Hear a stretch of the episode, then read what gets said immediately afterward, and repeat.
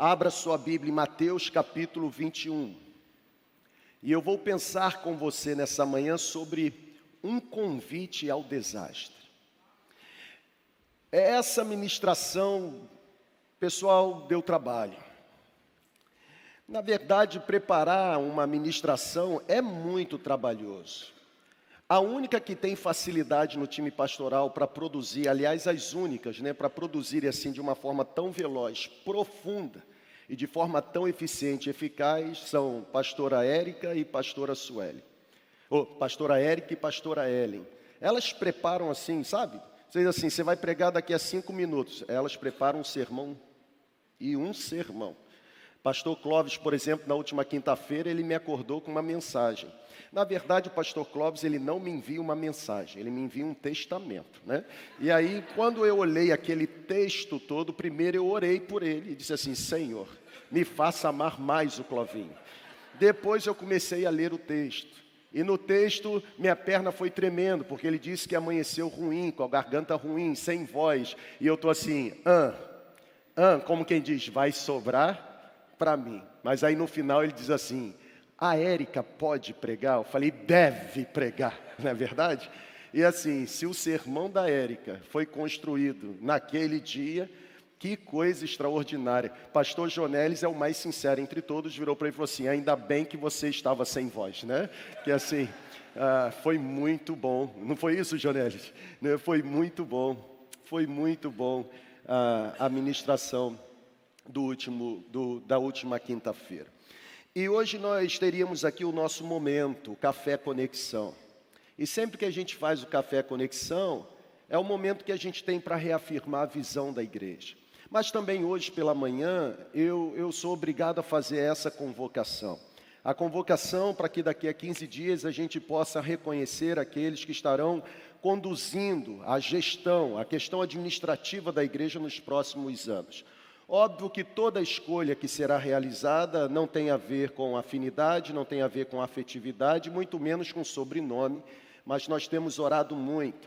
E os nomes que serão apresentados serão nomes que vocês irão reconhecer através da paz de Deus reinando entre nós, a fim de que a nossa comunidade continue avançando e agora avançando para esse novo ciclo que, que terá início a partir do dia 8 de maio. Por isso, Deus colocou no meu coração essa palavra, e o tema é exatamente esse: um convite ao desastre. Por isso, vá comigo lá na leitura de Mateus, capítulo 21, vou ler a partir do versículo 18.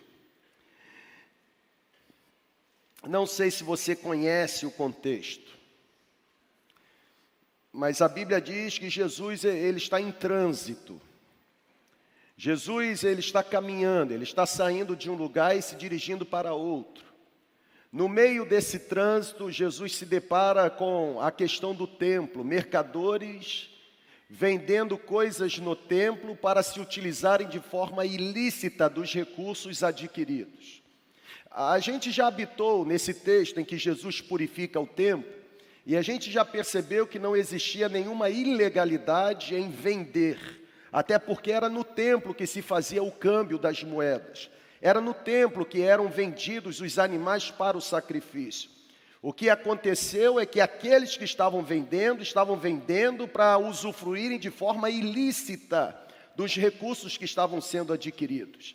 E depois que Jesus purifica o templo, a Bíblia diz no versículo 18: de manhã cedo, quando Jesus voltava para a cidade, Jesus teve fome.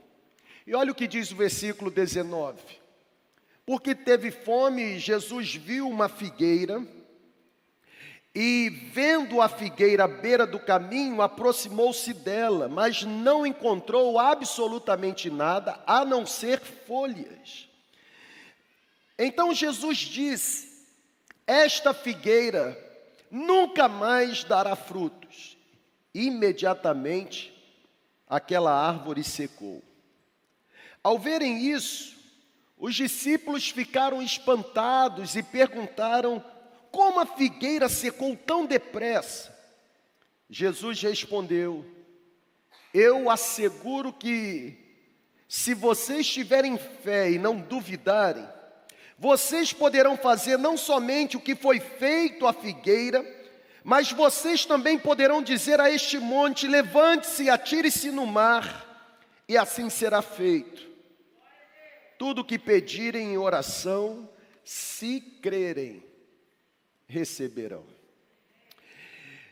Embora aqui no texto o objetivo seja exatamente destacar a importância da oração. Embora aqui no texto exista um objetivo de mencionar acerca de uma fé, uma fé inabalável, uma fé razoável, uma fé capaz de provocar no cenário natural coisas extraordinárias, Embora o objetivo aqui no texto esteja exatamente voltado para essa questão dos discípulos, eu penso que o Espírito Santo, ele deseja nos entregar nessa manhã e especificamente nesta manhã uma palavra de alerta. Uma palavra de encorajamento, uma palavra de atenção. Eu penso que tomar como base a história dessa figueira que se secou, que foi secada, porque não tinha frutos para serem produzidos ou apresentados, eu penso que é receber de Deus um alerta. Dizem os analíticos do Novo Testamento que na Palestina a figueira era árvore frutífera. Na verdade, os comentaristas, como por exemplo William Barclay, ele diz que a figueira era símbolo de prosperidade, a figueira era símbolo de fertilidade, a figueira era símbolo de paz. Os mesmos comentaristas, eles afirmam que a figueira, como é, a figueira era uma das poucas árvores que era capaz de dar frutos pelo menos duas vezes ao ano. E tem um fato interessante aqui, por quê? Porque essa história ela acontece na época da Páscoa. Essa história ela acontece exatamente no momento em que Jesus está se preparando para o momento da sua entrega. A Páscoa, a Páscoa era ou ainda é até os dias de hoje é celebrada de acordo com a tradição judaica e de acordo com a tradição judaica, a Páscoa ortodoxa ela acontece no meado do mês de abril. Preste atenção no que eu vou dizer. Existe um fato curioso e o fato curioso e por isso digno de nota é que a figueira no lugar abrigado, ela podia dar folhas já em março, mas jamais poderia produzir figos até os meses de maio ou junho. Isso fica claro na narrativa de Marcos. Os estudiosos do Novo Testamento dizem que Marcos possivelmente foi o primeiro evangelho a ser escrito e que se tornou fonte de consulta para os outros evangelhos sinóticos serem escritos. E Marcos, quando vai descrever esse acontecimento, preste muita atenção. Marcos diz no capítulo 11, versículo 13: Vendo à distância uma figueira com folhas, Jesus foi ver se encontraria nela algum fruto. Preste atenção.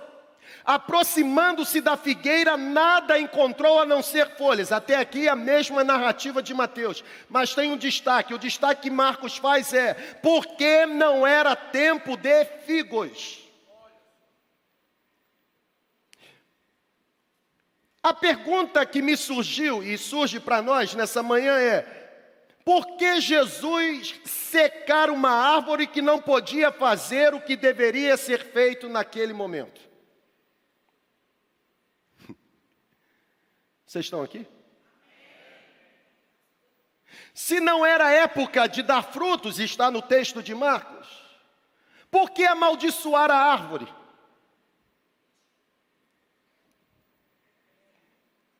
Está no texto. Não era época, não era tempo de figos. Pessoal, aqui está o cerne da questão para o nosso, nosso encontro dessa manhã. E é uma palavra de alerta. É uma palavra que deverá nos guiar nos próximos 15 dias, óbvio. Porque a atitude de Jesus ensinou para os discípulos e nos ensina ainda hoje que a inutilidade é um convite para o desastre. Essa é a lei da vida. Algo que é inútil sempre estará no caminho da eliminação. O que não presta vai para o lixo. O que não presta é descartado. O que não presta, de alguma forma, não é mais utilizado.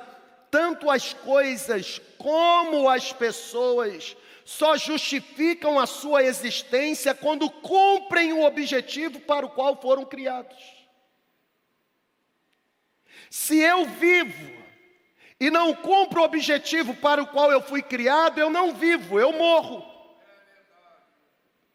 Se eu vivo e realizo algo que não fui chamado para realizar, na verdade eu me torno inútil. E toda inutilidade terá como consequência o desastre. E me parece que nesse tempo, porque somos tão ativos, ao ponto de ativos nos tornarmos ativistas, me parece que o grande perigo desse tempo é a inutilidade nos levar ao desastre. Sabe, a figueira se tornou inútil porque não tinha produzido frutos. Isso aqui mexeu comigo. Porque planejar o desenvolvimento de uma igreja não é uma tarefa fácil. Planejar uma igreja requer destreza. Planejar uma igreja requer competência. Planejar uma igreja requer habilidade. Planejar uma igreja requer sensibilidade. Planejar uma igreja exige inteligência emocional. Mas, acima de tudo, planejar uma igreja exige muita dependência da direção do Espírito Santo, ainda mais quando se trata de uma igreja que já possui uma trajetória percorrida, como é o caso da nossa comunidade. Embora eu não seja um profissional da área, embora eu não tenha qualquer especialização no campo científico, eu penso que em todo o processo de construção civil, e aqui eu tenho vários engenheiros e arquitetos, eu penso que em qualquer processo de construção civil, estabelecer os alicerces é a etapa principal. São os alicerces que vão determinar tanto o tamanho quanto a durabilidade de um prédio. Nós conhecemos várias histórias de prédios que caíram, ou prédios que começaram a rachar porque a fundação não foi bem calculada. É a fundação que vai sustentar, na verdade, fundação mal feita compromete toda a construção. E construção comprometida leva pessoas a correrem risco de morrer. Já entenderam alguma coisa? Ou o que eu quero me esforçar para ser usado por Deus para comunicar para você? Eu acredito que uma igreja construída sobre uma fundação inadequada jamais alcançará a altura ou relevância que Deus deseja que ela tenha.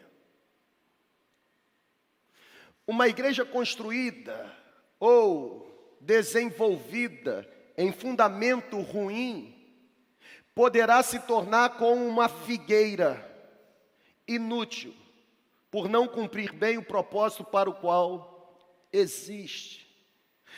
Sem alicerces corretos, galera, a igreja vai desmoronar.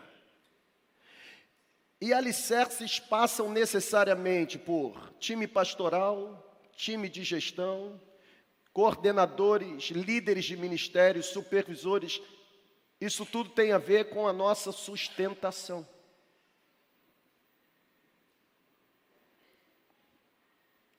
A melhor forma de não nos tornarmos inúteis, a melhor forma de não aceitarmos o convite para o desastre, é deixando claro como a luz do dia, a visão e a missão que nós percorremos enquanto comunidade.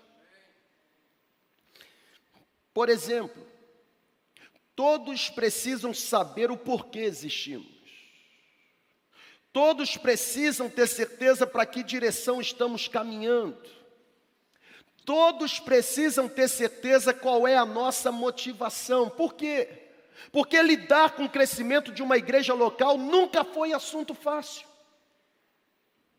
Nunca foi. Não é fácil porque existe mais de uma maneira de fazer com que uma igreja cresça. Eu posso fazer uma igreja crescer, por exemplo, tornando essa igreja uma igreja de evento, toda semana trazendo alguém da, da mídia, famoso.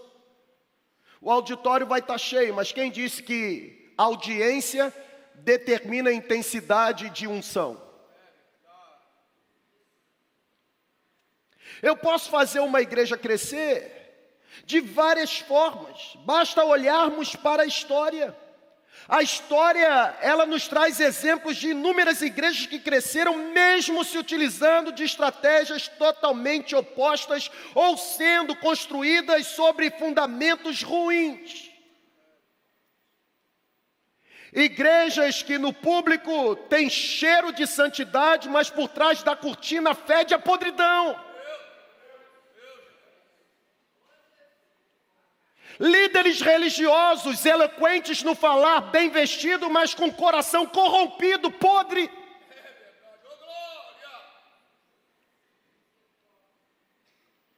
A figueira era frondosa, tinha folhas verdinhas, mas foi amaldiçoado ou foi amaldiçoada. É semelhante a figueira aos fariseus, sepulcros caiados, folhas verdinhas, mas não cumpre o propósito para o qual foi criado.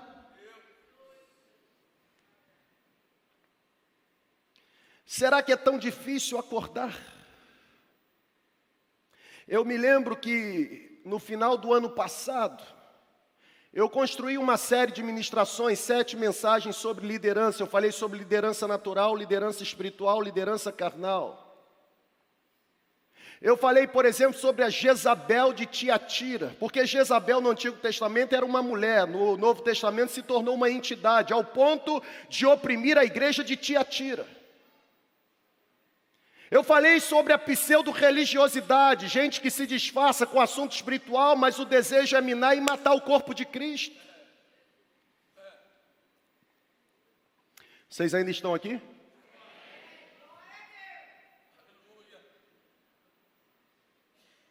Nós não podemos aceitar o convite ao desastre, porque frondosos nós somos, bonitos, elegantes, cheirosos. Mas se não cumprirmos a missão para a qual Deus nos determinou, chamou para esse tempo, faremos muitas coisas das quais Deus não terá qualquer prazer. Inutilidade.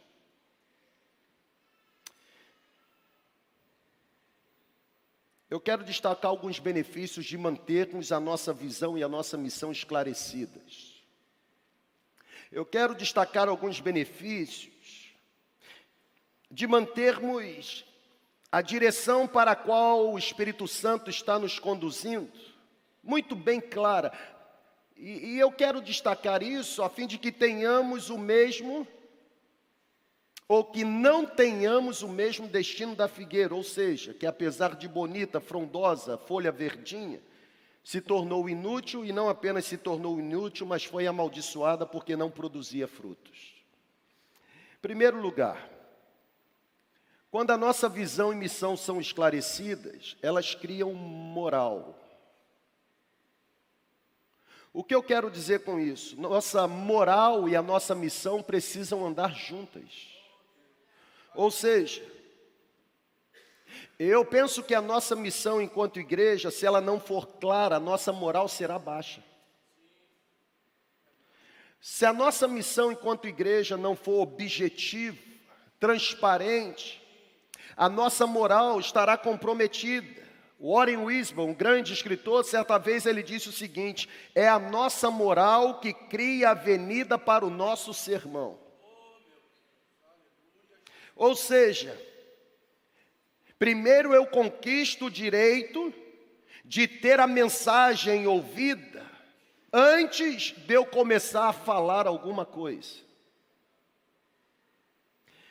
É a forma como eu sou e não o que eu faço que transforma, o que provoca a transformação. Eu tenho muitas atividades aqui dentro da nossa comunidade.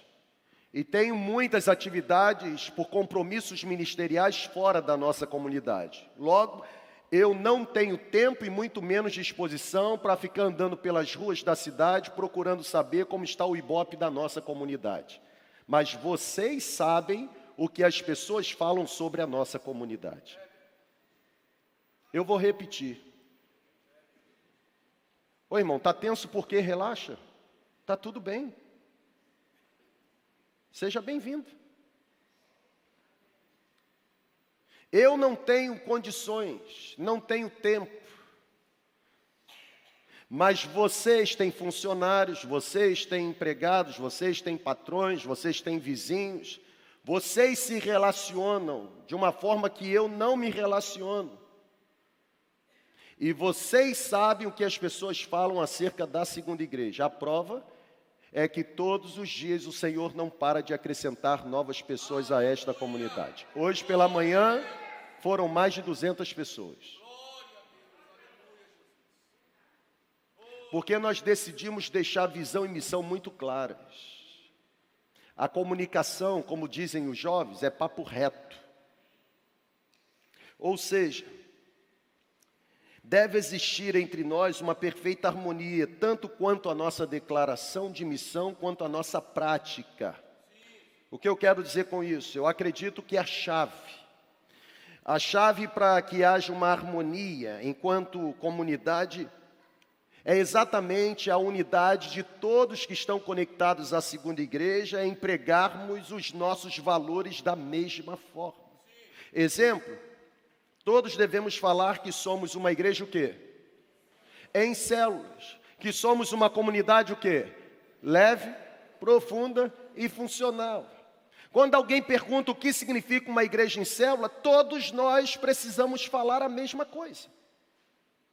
Quando alguém pergunta o que significa ser uma igreja leve, todos nós precisamos falar a mesma, a mesma coisa.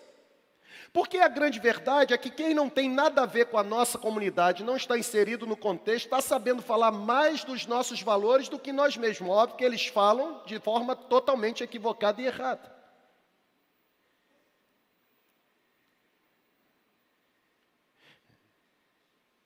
É nossa obrigação sabermos para onde estamos indo.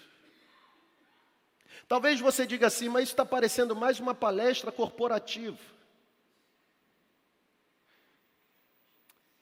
Eu discordo. Porque já dizia o filósofo que quem não sabe para onde vai, qualquer vento se torna favorável. Esse é o problema de pessoas que não entendem missão, visão e valores de uma comunidade acham que porque são da comunidade podem fazer o que acha que deve ser feito, quando na verdade a minha vontade pessoal e a minha preferência por gostos e desejos não pode ser maior do que a visão central que Deus estabeleceu para a comunidade.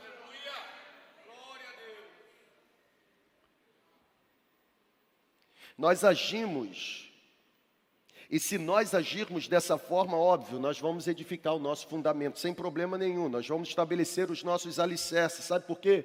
Porque é a partir da nossa harmonia, a partir da harmonia que tivermos em relação à nossa missão, automaticamente nós vamos conseguir manter comunhão mais calorosa, e não apenas comunhão mais calorosa, mas a despeito do crescimento da igreja, nós vamos nos, nos sentir inseridos no contexto.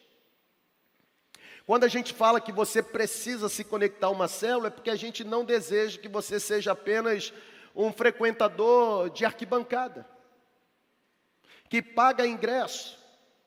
Nós queremos que você seja usado mesmo pelo Espírito Santo nos dons, talentos e habilidades que foram depositados em você, para que mais pessoas se rendam a Jesus.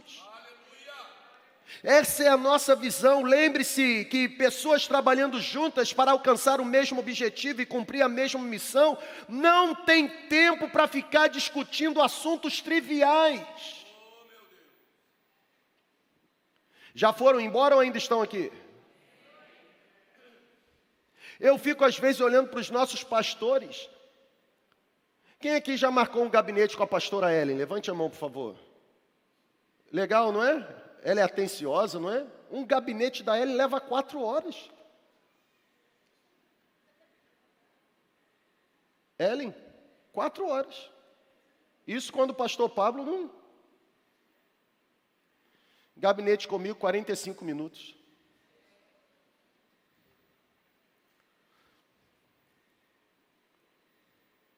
Porque eu já pesquei que a maioria absoluta de gente que vem na nossa sala vem mais para verificar se concordamos com uma decisão que ela já tomou do que aberta para receber uma palavra de direcionamento.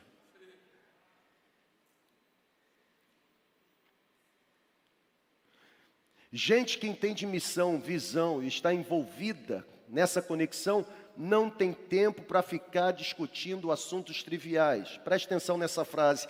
Quando você está ajudando a remar o barco, você não possui tempo para balançar o barco.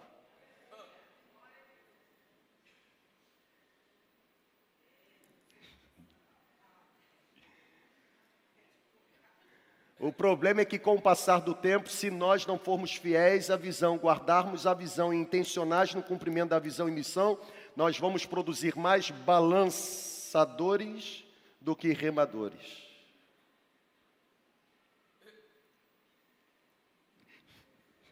Já ouviu aquele negócio? Eu não concordo com isso. Não concordei com aquele nome. Porque, óbvio, a nova diretoria Óbvio que tem mudanças, e muitas mudanças, óbvio. Não é reeleição, eu fiz a convocação para eleição, é diferente. Para cada ciclo, Deus usa novas pessoas, ponto. Não significa dizer que quem esteve não pode ficar. Não, não. Para cada ciclo, novas pessoas. Só isso. Qual o problema disso? Nenhum. Ou tem problema, irmãos? Eu quero ouvir. Qual o problema?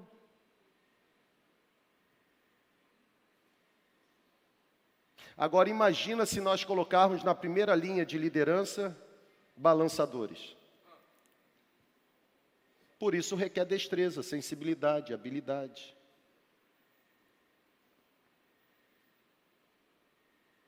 Eu disse que a palavra de hoje eu entendo que é uma palavra de alerta, hum, de atenção. A inutilidade é um convite ao desastre. E eu não posso me tornar inútil. Eu tenho que cumprir a visão e a missão que Deus me entregou. É necessário haver comprometimento. Até porque uma igreja que não lança seu fundamento, estabelecendo de forma clara a sua missão, tornando a missão conhecida e esclarecida entre todos, preste atenção, mais cedo ou mais tarde, tornar-se-á uma peça de museu das tradições do passado ou apenas um eco de avivamentos experimentados em outros lugares.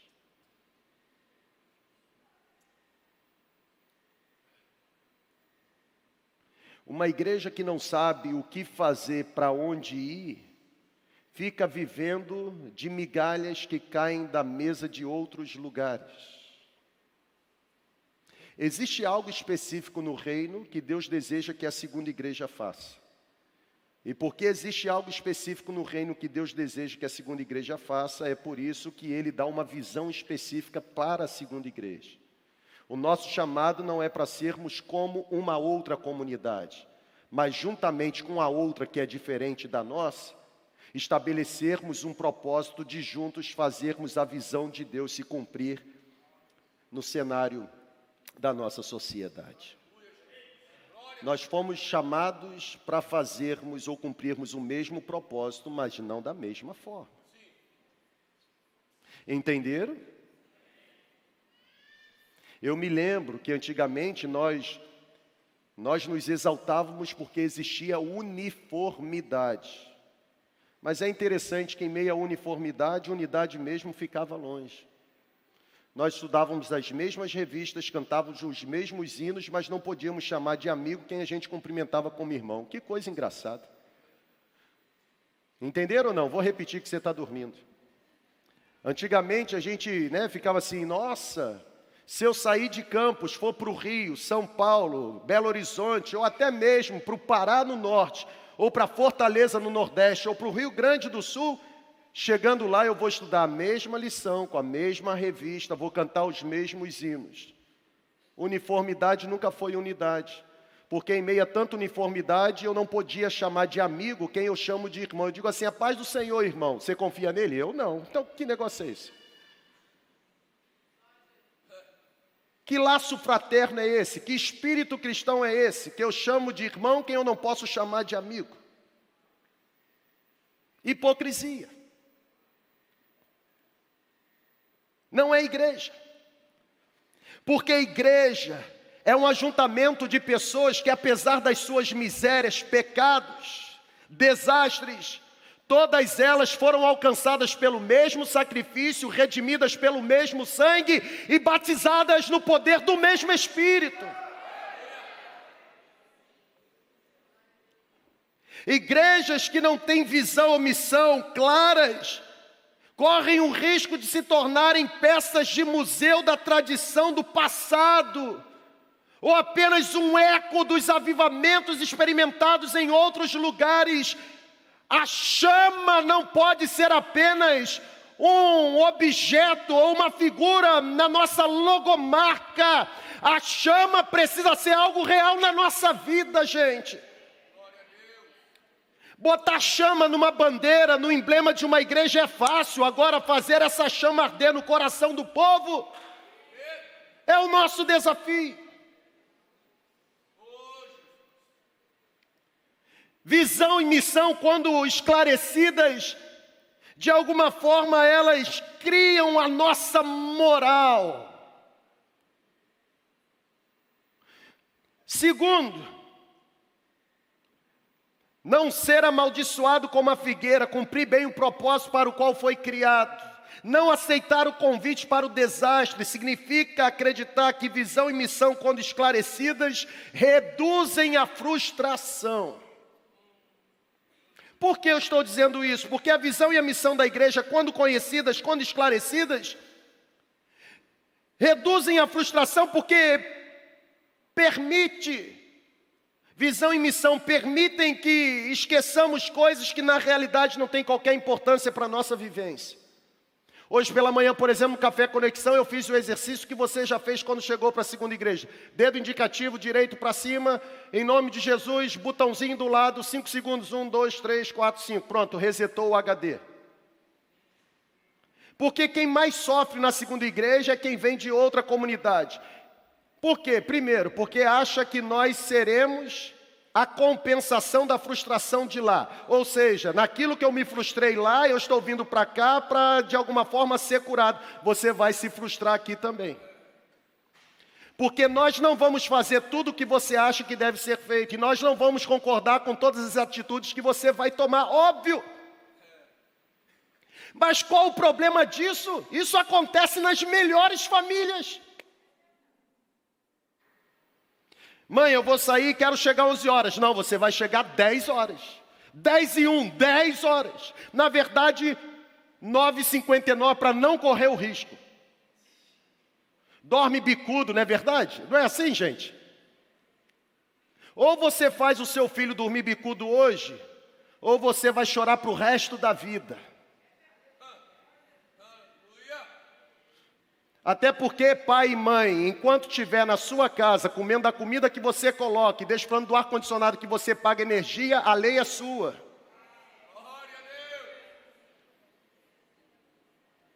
Se acha independente, sem problema nenhum, pega a roupa e vai alugar e sobreviver.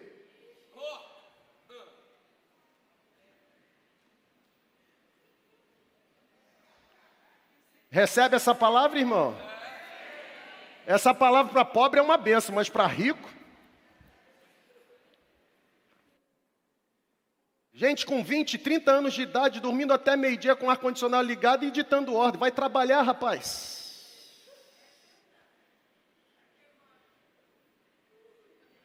Ainda quer casar. Vai sustentar como? Para tirar a menina da casa do pai e da mãe dela, para dar uma qualidade de vida igual ou melhor. Pior, fica solteira, minha filha. Porque na hora que você começar a perceber que, ó, dá fome, sabe? O tênis Nike não vai ter mais, celularzinho, iPhone já era, não é verdade? Camisa com jacarezinho, não tem. Aí na hora que isso tudo acontecer, papai,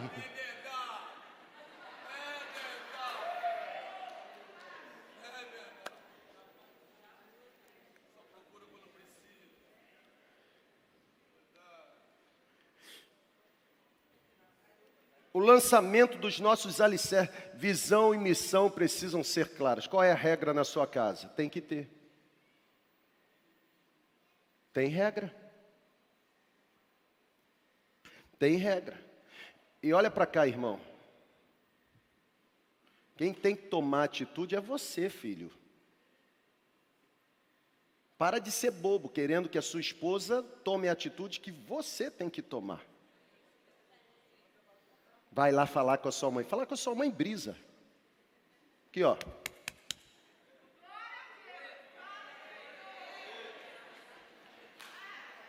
E você, irmã,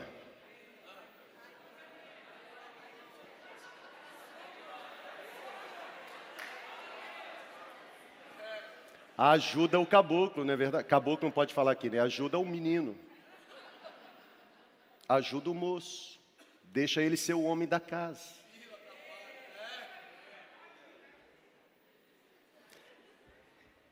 Até porque um casamento é homem e mulher.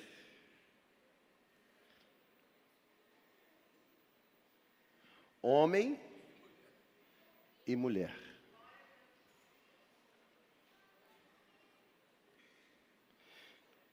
Já dizia Peter Drucker, o segredo para ser uma igreja eficaz é saber e fazer o que realmente deve ser feito e não se preocupar com o que não pode ser feito. Grave essa frase. Pessoal, está tudo bem?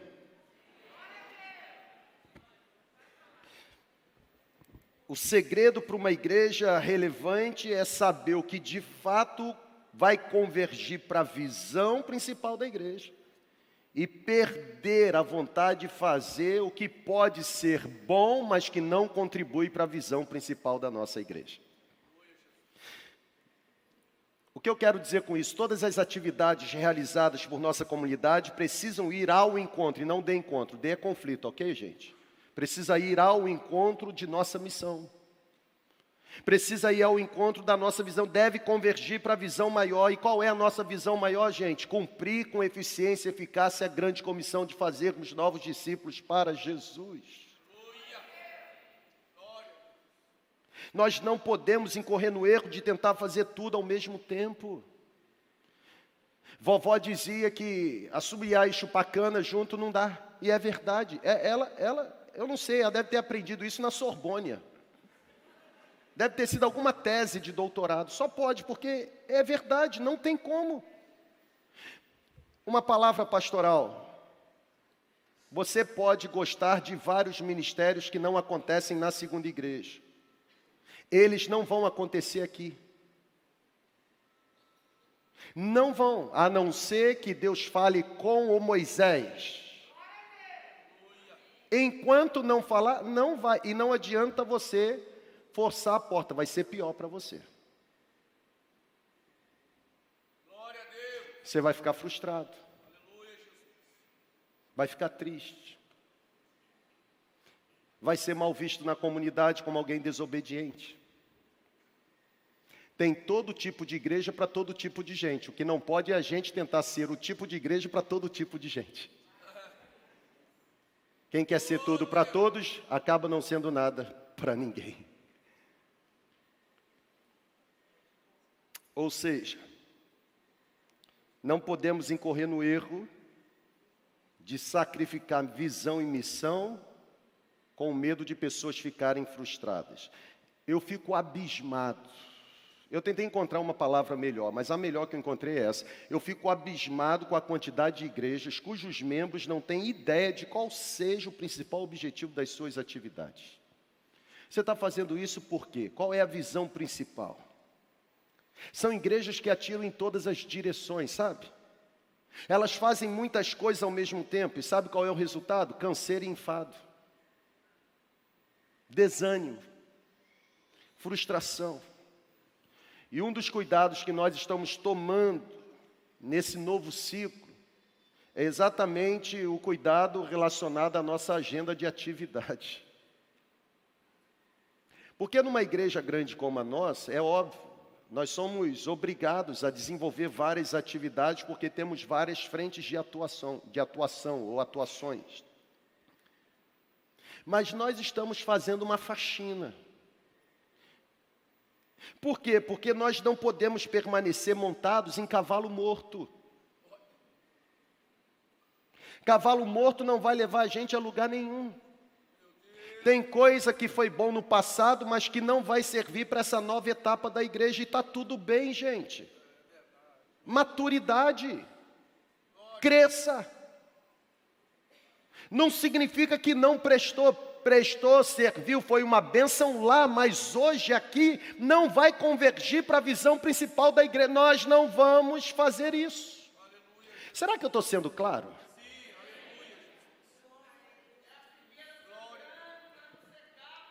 É isso aí, irmão. Gostei dessa. Senão a figueira vai secar.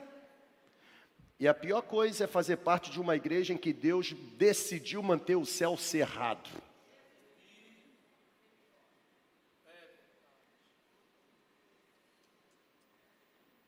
Envolva-se com as oportunidades que estão sendo oferecidas no dia a dia da sua comunidade. Não tente acrescentar ingrediente. Os ingredientes que serão acrescentados não virão por você, virão pela liderança.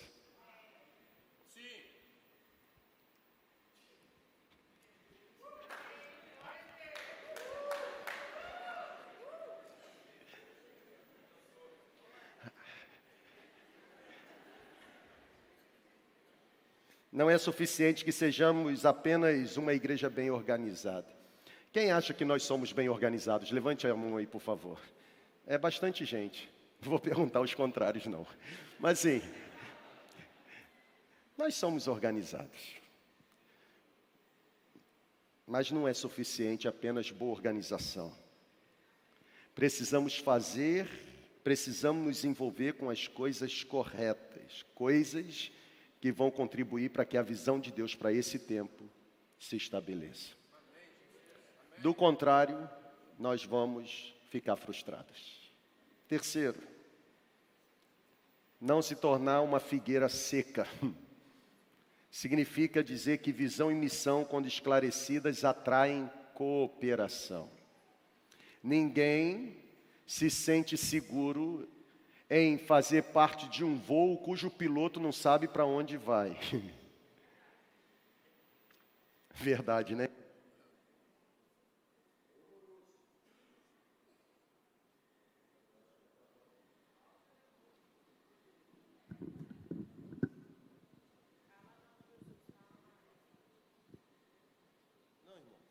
Não foi diabo, não, foi só a pilha mesmo, fica tranquilo. tudo é o cão. Assim, foi só pilha, tá tranquilo, tá tudo bem. Assim. é... é brincadeira, óbvio. Mas onde é que eu estava? Ah, sim. A visão e a missão, quando esclarecidas, elas atraem cooperação. Deus espera de nós não apenas fidelidade, mas Deus espera de nós vida frutífera. Produzir frutos é um dos temas essenciais do Novo Testamento, principalmente nos lábios de Jesus. Vocês serão conhecidos como meus discípulos se derem muitos frutos. Porque é impossível estar em mim, eu que sou a videira verdadeira, e vocês que são os ramos, impossível estar conectado em mim e não produzir muitos frutos. Logo, a evidência de que estamos conectados nele não tem a ver com cura, é, tem a ver com frutos. Quais são os muitos frutos que têm sido produzidos através das nossas vidas? Porque todos nós fomos chamados para produzir frutos, frutos que sejam perenes, frutos genuínos, frutos que permaneçam apesar das adversidades, frutos que permaneçam apesar dos dias ensolarados ou dias chuvosos. É o nosso chamado, gente. Aqui está a nossa missão principal, da mesma forma que nós fomos criados para o louvor e glória de Deus, nós também fomos convocados para uma missão, e a missão é reproduzir o caráter de Deus em outras pessoas. Aleluia. Nós somos os representantes legais de Deus no mundo. Não é a LBV Legião da Boa Vontade, não é a Cruz Vermelha, não são as organizações, por melhor intenção que tenha, Não são as associações, muito menos associações religiosas criadas pelas igrejas. A expressão máxima do caráter de Deus no mundo é a igreja de Jesus. Já dizia um pastor norte-americano que a igreja é a esperança do mundo e todo mundo cresce. Todo mundo se beneficia quando a igreja ela funciona corretamente. Funcionar corretamente é exatamente ser fiel ao chamado de Deus, à visão que Deus entregou. Caso contrário, seremos vistos como uma comunidade inútil e toda inutilidade é convite ao desastre. Produzir fruto. Produzir fruto é a maneira de glorificar a Deus, gente. Preste atenção no que o próprio Jesus disse no Evangelho de João, capítulo 15, versículo 8: O meu Pai é glorificado pelo fato de vocês darem muito fruto, e assim serão meus discípulos. Uma igreja que, que não produz fruto é uma igreja que não glorifica a Deus, está no texto. Uma igreja não dará glória a Deus a não ser que se torne uma igreja frutífera. Uma igreja não dará glórias a Deus a não ser que se torne uma igreja que resulte no nascimento de novos discípulos. Porque produzir frutos agrada a Deus. Jesus reservou o seu julgamento mais severo para a árvore infrutífera. A figueira foi amaldiçoada, secou. Na verdade, Jesus diz em João capítulo 15: o ramo que não dá fruto, ele corta e lança no fogo para ser queimado.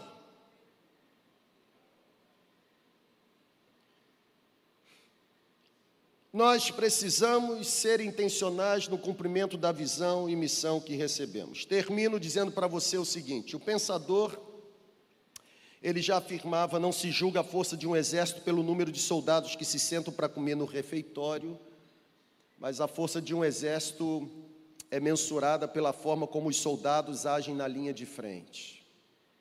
Ou seja, meu último parágrafo. A maior estratégia e a nossa grande estratégia não é encher refeitório. Preste atenção aqui. A visão e a missão que Deus nos entregou não tem a ver com encher refeitório. Eu vou repetir. A nossa maior estratégia não tem a ver com o refeitório. Olha para cá, gente, não é o tamanho do refeitório que vai determinar o nosso sucesso. Ainda estão aqui? A nossa única estratégia é transformar cada pessoa no refeitório em soldado disposto a guerrear a luta correta. A nossa maior estratégia é transformar cada pessoa em alguém que tenha o caráter de Cristo.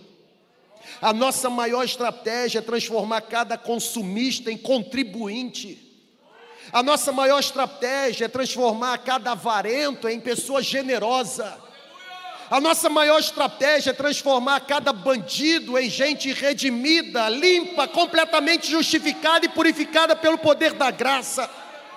A nossa maior estratégia é pegar alguém completamente afundado na drogadição e permitir que essa pessoa, por um processo de desintoxicação, principalmente espiritual, se torne um vaso de honra para Jesus.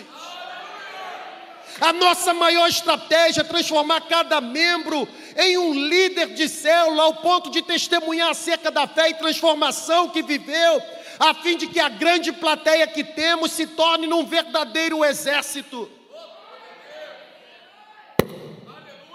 Nós estamos focados, porque se nós agirmos assim, a inutilidade não marcará a nossa história. A minha pergunta para você nessa manhã é: figueira frondosa? Ou figueira frutífera? Não basta apenas a bela aparência. O que tem valor é fruto. E nem sempre as árvores com frutos são as árvores que têm as folhas mais verdes. Isso é uma grande verdade. Nem sempre as árvores frutíferas são as mais frondosas. Os nossos olhos podem ser olhos aprisionados pela beleza da árvore, mas os olhos do céu estão voltados para a frutificação que essa árvore produziu. Se você ainda não tem fruto para apresentar, é hora de repensar. Porque aqui na segunda igreja, cada passo que nós dermos, daremos convictos de que estamos convergindo para o cumprimento da visão e missão que recebemos da parte de Deus. Que Deus te abençoe. Que Deus nos abençoe.